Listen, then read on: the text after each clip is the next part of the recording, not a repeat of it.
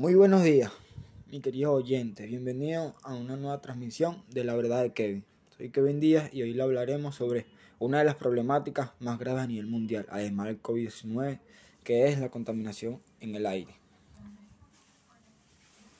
En este episodio te daré información que quizás no sabías sobre la consecuencia que nos traerá la contaminación en el aire si no la evitamos o la atacamos de una vez y daré propuestas para evitar o mitigar estas consecuencias. Dato curioso, la contaminación en el aire es una mezcla de partículas sólidas y gases en el aire.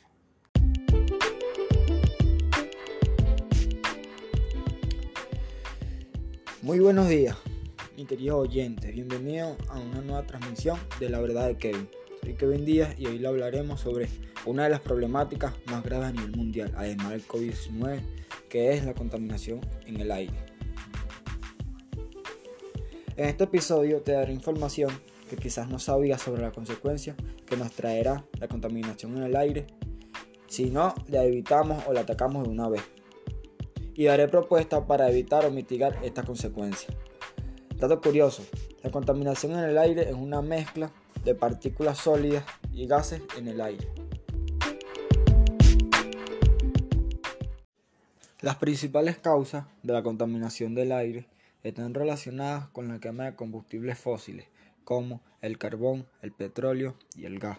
La combustión de estas materias primas se produce principalmente en los procesos en el funcionamiento de los sectores industriales y de transporte o parque automotor.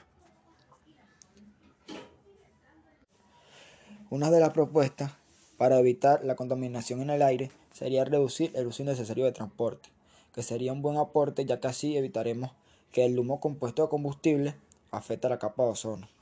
La segunda práctica sería reciclar, que es fundamental porque a veces inconscientemente preferimos botar basura o residuos en cualquier sitio sin saber que estamos causando daño al ambiente o simplemente quemamos la basura y en ese caso es peor.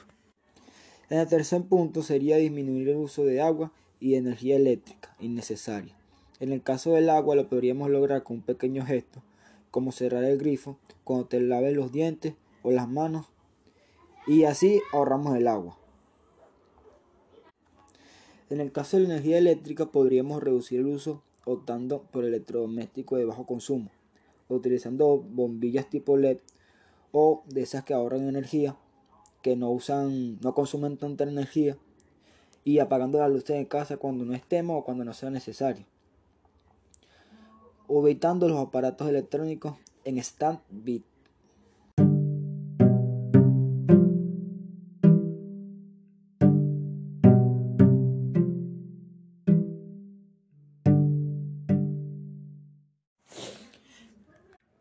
Gracias por haber estado con nosotros en esta oportunidad de la verdad de Kevin.